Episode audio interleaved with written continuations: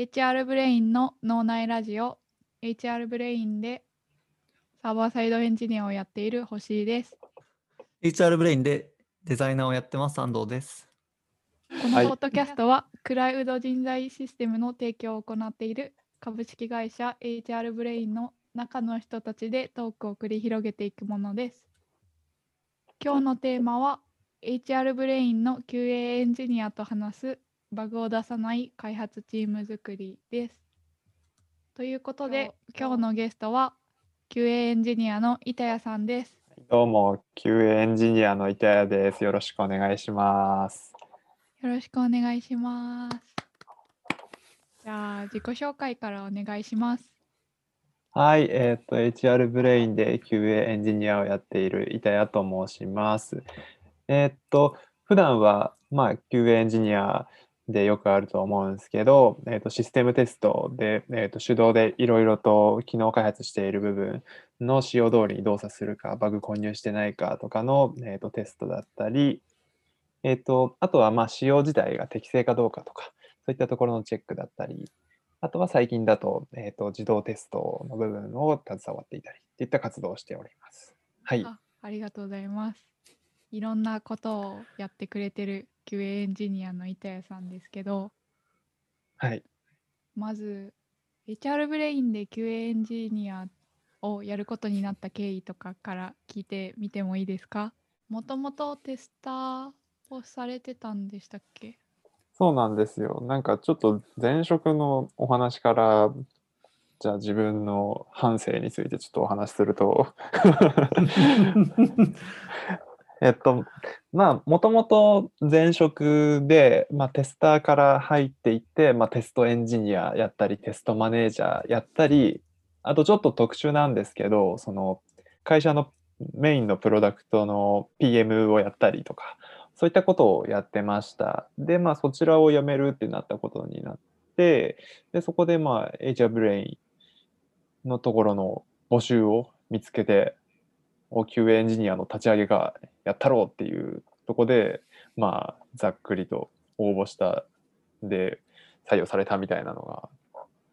すごいざっくりした経緯なんですけど、めっちゃざっくりしてる。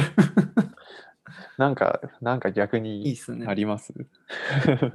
どういう会社を受けられたんですか？その時。あ、でもこれ面白い話で、あの、HR ブレイン第一志望で、とりあえずい HR ブレインに入ろうって思って、そこだけ受けて、そこだけ受かって、そのまま入ったって感じです。えー、え、どうやって HR ブレインを見つけたんですか？自分の場合、ウォンテッドリーで、まあ、QA エンジニアで探してて、いくつか出てきたんですけど、まあ、HR ブレインが QA の立ち上げっていった部分であることと、まあ、あと、その、載ってる記事で、まあ、人柄とか会社の方向性とか、そういったところでいいなって思ってっていう感じですね。ウォンテッドリーの記事を見ていただいたんですね。そうです、そうです。どんな記事がありましたっけ？あの時。いや、なんか、いろいろあったんですけどうん、なんだろうな、でもエンジニアのインタビューとか見て、やっぱり自由度が高そうだって言ったところと、まあ、あとはその、なんだろう、いわゆる上下関係の会社じゃない、で、あの、自分が、なんだろう、オーナーシップ持ってやることが全てみたいな文化性、会社の文化みたいなところが結構書かれていた印象でしたね。へえ。ここここ切りたい。ここここはえ ちなみに、今今のはカットしないでください。え、ちなみに、なんかこう、え、ど、だ、誰と話したんでしたっけ？入社する前って。あ、でも入社する前だ、誰だっけな？えっ、と、ゆえさんと川田さんかな、最初は。あ、そうだったんだ。えーうんあ、自分でも確かに、そっか、そうっすね立ち上げだからですかね。でも、しあ、でもそうっすね。なんか、あんまりカジュアル面談とかさほどやらずに、うん。割と初っ端から先行希望みたいな感じで 込んでいきましたね、自分の場合は。えー、ーそうだったんだ。それどなんかどんどん選考希望で突っ込んだっていうのはどどんな感じだったんですか？いや、でもちょっと面白くて、その、ウォンテッドリーで気になるボタンみたいなのがあって、うんうん。それを押したのと、プラス、なんか他の採用媒体でも募集してたところで、その、選考希望みたいな感じで自分の職務経歴書とかをバーンって送ったやつが2つかぶっちゃって、なんなんかそれ、社内でなんか話になったかもしれない、その当時。マジですか？じゃあだいぶ Wantedly を見てビビッときたんですかね。そうですね、なんか、だいぶビビッときましたね。っていうか、その、自分がその、転職が下手っていうか、前の会社でずっとやってた感じなんですよね。なんか、だから、うんちゃんとまともに転職活動してっていうのは今回初で、だからもういいなって思うところをめちゃくちゃ調べて、そこでズゴンと行ってみようみたいな変な転職活動をしてたんですよね。結果入ってみてどうでしたか？いや、入ってよかったですね、本当に。これあれっすか？なんかやらせっぽいっすか？これやらせっぽいな。リリアリティが今の。あれ、板谷さんは2019のいつでしたっけ？くあれ ?9 月っすね。?9 月。だからもう1年半。1年半、ちょうど1年半ぐらい。おお。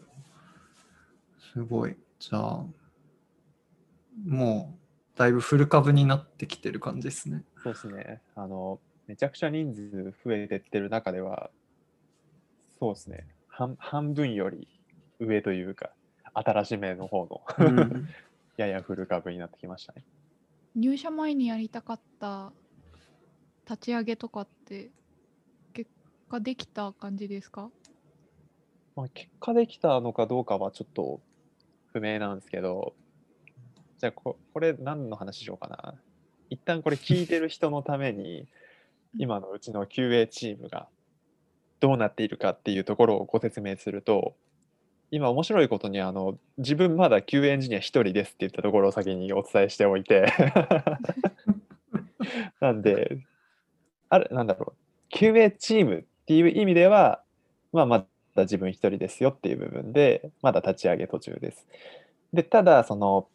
品質保証しなきゃいけない開発チームとしてそういったところの基盤はだいぶ整ってあの立ち上げられたなと思っています。でなんか面白いなって思ったのがその自分が入る前ってそのテストフェーズみたいなものがあんまり明確になっていなかった。そのリリースする直前にあのみんなで見て問題なかったらもうリリースだみたいなぐらいだったんですけど、まあ、そこをちゃんと明確にテストフェーズっていうものを組み込んでで、えー、とやっぱりテストエンジニアと,、えー、と一般的な開発者でテストの目線っていうのが違うのでそういったところをしっかりカバーできるっていった体制作りっていったところはもうだいぶ整ったかなと思ってます。人事 DB をリリースする前に板谷さんが入ってきてくれたんですよね。そうですねはい板谷さんいなかったらバグだらけで出しリリースしてた可能性もあるから本当にいやもうそれ可能性じゃないですよ。もう板谷さんがいなかったらもうバグしかないものがリリースされてたと思います、本当に。いやそうですね いやでもい板谷さんが入ってくれて本当になんかリリースされるものの品質はもう明らかにうん上がったなって感じますよね。いやそれはありがたいですね。ありがたいお言葉です。1年半？1年経ってみてどうですか？いやでもなんかだいぶそのいい意味で変化がありましたね。その品質保証、まあ、QA っていう面でお話しすると開発チーム全体がその品質ちゃんとテストしてバグを生まないサービスにしなければいけないっていったところの意識だったりあとテストの仕方だったりっていったところを、えー、とかなり磨きがかかったような気がしています。確かに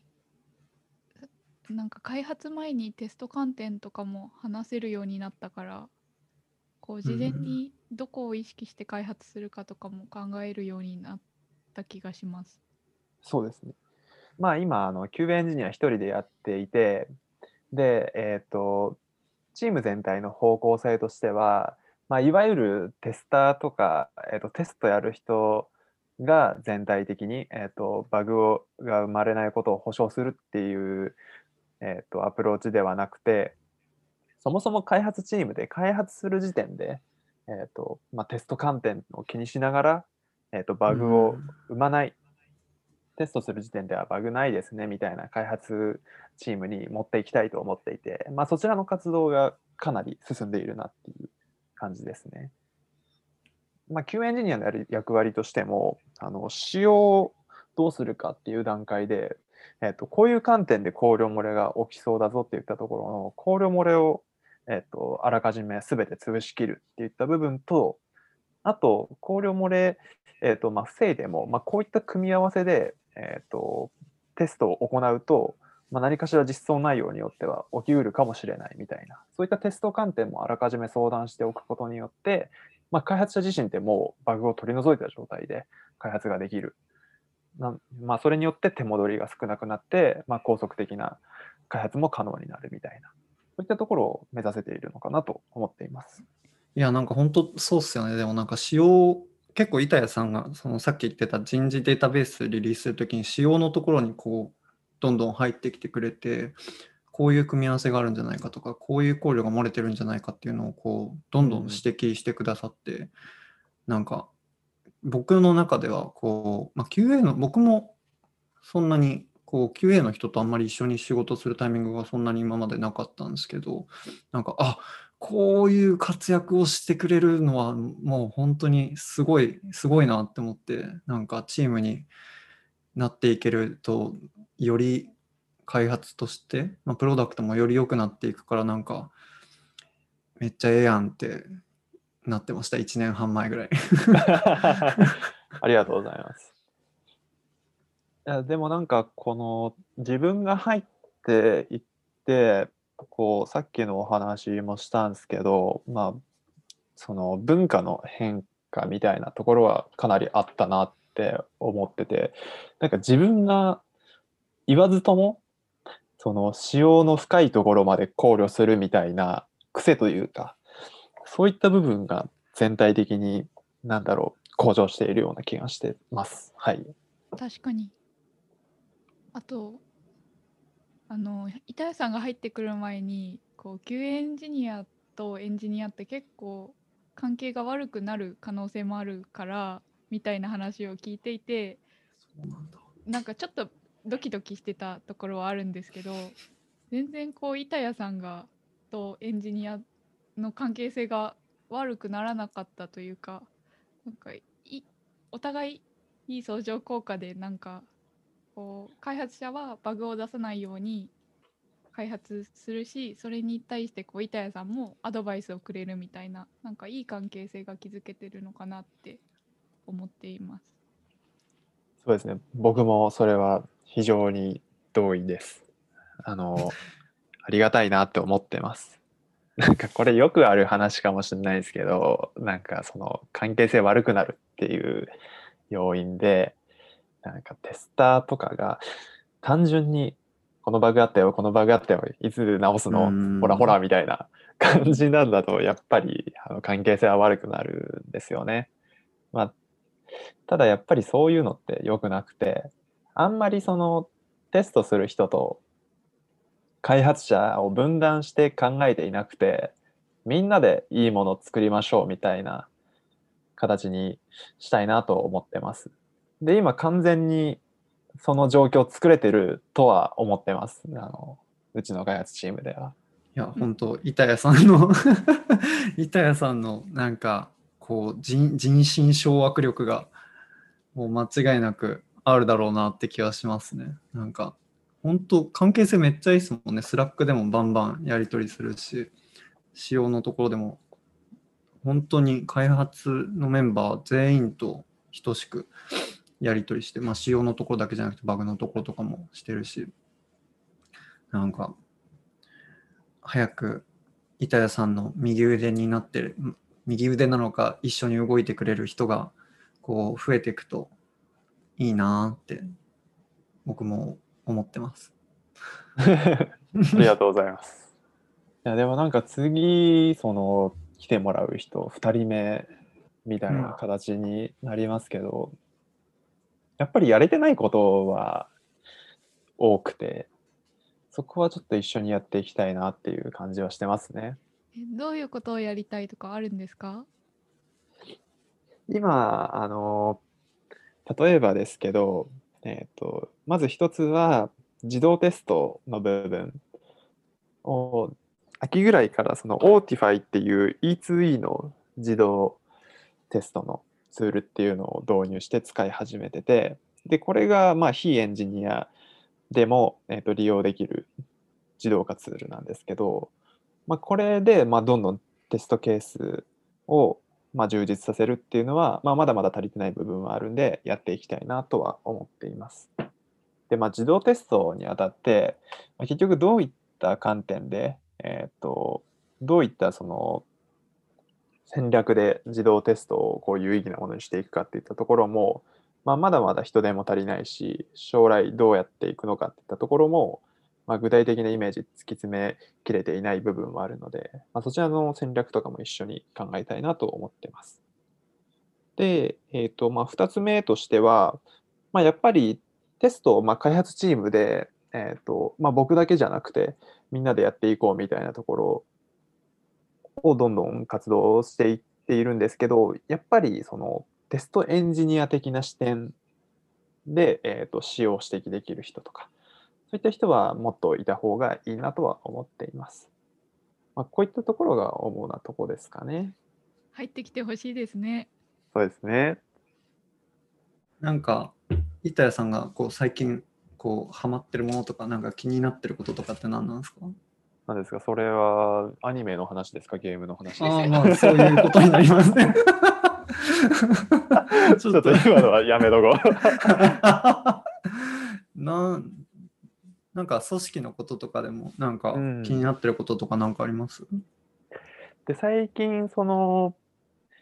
うちのチームでも、その、アジャイル開発をもっと明確に、えっ、と、うんまあ、短期間のスプリントとレビューっていう、あの、なんだろう、繰り返しを力入れていこうっていう話になっていると思うんですけど、まあ、そこに対して QA がどうアプローチしていくかっていったところは、えっとまあ、気になってる部分ではありますね。うん、なるほど。なんか今はなんかどういうアプローチな感じなんですか？で、今は結局、その段階を踏んで使用時点からのレビューを入れるだとか、まあ、システムテスト、全体的に開発が完了した後でシステムテスト実行するっていうものはやっているんですけど、そのスプリント一つごとに対するアプローチっていうものを、まあ、決めきれていないうんと思うので、それに対して、まあ、QA エンジニアはどう関わるべきなのかっていったところ。で、ただ、チーム数に対して QA エンジニアはまず今一人なので、確かに。現実的に全てのスプリントで QA として動くことっていうのは難しいので、まあ、そういったところも込みで、まあ、どういう姿が理想なのか、それに対して QA エンジニアはもっと規模を増やしていくのかどうなのかみたいなところ、そういったところはまあ最近気にしている部分ではありますね。チームの数分板谷さんが欲しいですね。ちょっと影分身の術を覚えてくるんで、ちょっと1年ほど留守にしていいですか？まあすすでに影分身してる疑惑もちょっとありますけどね、本当は。どうどうかな？いや、でもそっか。なんかこのぐらいの規模だとどのぐらい QA エンジニアっているもんなんですかね？僕あんまり詳しくないからあれなんですけど。いやーなんか本当チームによってバラバラで、うん。ただ一つの視点で言うと、例えば開発全工程におけるテストの工数割合って結構な比率をがあるんですね。うんまあ、その比率に合わせて、まあ、人数適正にするとかはあったりしますね。まあ、ただ、それが具体的に何かって言われるとちょっと微妙なんですけど、うんうん一つのチームに一人 QA エンジニアって考えると、まあ、5、6人に対して一人いたらうんありがたいなっていう部分ではあると思ってます。なるほど。まあ、板谷さんがでも何人かいないと本当はいけない状況なんですかね。そこも正解はわから何を正解とするかみたいな部分ではありますよね。うん確かに確かに。最近板谷さんがやったなんか一番の苦労話か一番のこれいけてるやんっていう話とかが聞けたら楽しそうだなと思いました。そうですね。苦労話ですか。でも苦労話で言うと、まあ、ちょっともう最近じゃなくなってるんですけど、まあやっぱり1年前の人事データベースのリリースに関しては苦労しましたね。まあそれはみんなだと思うんですけど、どういうところで苦労したんですか？一番最初に安藤さんからお話あったところで、その仕様を決めきるみたいなところが、えー、と最初は全然整ってなかったんですね。あのデザインはあるけど、この条件の時にどういう挙動すべきなのかとか、エラーパターンだの用意だとか、そういったところを、まあ、今までって明確な綺麗な仕様書みたいなのを作っていなかったので、そういったところに対して、えーとまあ、自分が、えー、とベースとなる仕様書みたいなのを作って、まあ、みんなで相談しながら、えー、と仕様を決めきるみたいなところは非常に苦労したかなと思ってます。入社前と入社後のギャップみたいなのがなんか最近 VPOE がそういうなんかブログ書いてたけどああいうのはなんかどうだったのかなっていうのはなんかちょっと話聞けたらなと思います。なるほど、なるほど。なんかその自分の回答内容としてはギャップがあったことってあんまりなくてでいい方の面には、えー、とありました。それはなんだろうな、えー、と働きやすさとかあれでもそうだよなそんなにないなギャップは。なんか 元からさっきお話しした通り自分はそのなんだろう Wantedly の記事とか見てその企業文化とかそういったところにめちゃくちゃ惹かれて応募してした部分があるんででそこはもう期待通りというかなんなら期待以上だったなとは思ってます。でなんかやっぱり一緒に働く人たちも、まあ、すごいいい人だらけでオーナーシップ持ってなんだろう自分から動いてこういった改善しましょうとか提案し合える中でやっていける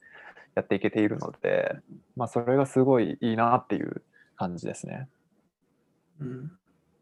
Wantedly の記事どんどん更新して読んでもらわないといけないですね。そうですね。なんか最近、最近そんななかったっけな？板谷さんが入社してからあんまりこの組織の文化みたいなところもそんなにこう変わってないですか？変わってなかったりこう進化してたりとかちょっとこういうところが変わってきたかもとかって感じることってあります？そうですね。まあやっぱりその自分が入社して1年半の中でも、まあ、どんどん人数が増えていきますっていう中で、えっと軸になっているものっていうのは、えっと全然変わっていないなって思います。まあ、それぞれがオーナーシップを持って、えっと目標に取り組むっていう部分が特にそうだと思ってるんですけど、まあ、一方でやっぱり人数が増えてくるっていう中で、まあ、情報の伝達だったり、まあ、前みたいにそのその場で全員居合わせて付箋を貼り合ってうん。KPT やるみたいなこととかもなかなかできなくなったじゃないですか。うんまあ、そういった中で、まあ、どうやって、えーとまあ、改善っていうものを積み重ねていくのかみたいなっていうのを、まあ、今後の課題として、えーとまあ、捉えてはいるなとは思ってます。確かにリモート環境で開発するようになってそういう顔を合わせて話す場とかはなくなってますもんね今。そうですね。この間の健康診断で久しぶりに会えてよかったですよ。はいじゃあそろそろポッドキャストを締めます。今日はゲストに QA エンジニアの板谷さんを迎え HR ブレインの QA エンジニアと話すバグを出さない開発チーム作りというテーマでお送りしました。次回のパーソナリティはアンディとちゃんかつさんです。はい、じゃあ今日板谷さんゲストに来てくれてありがとうございました。ありがとうございました。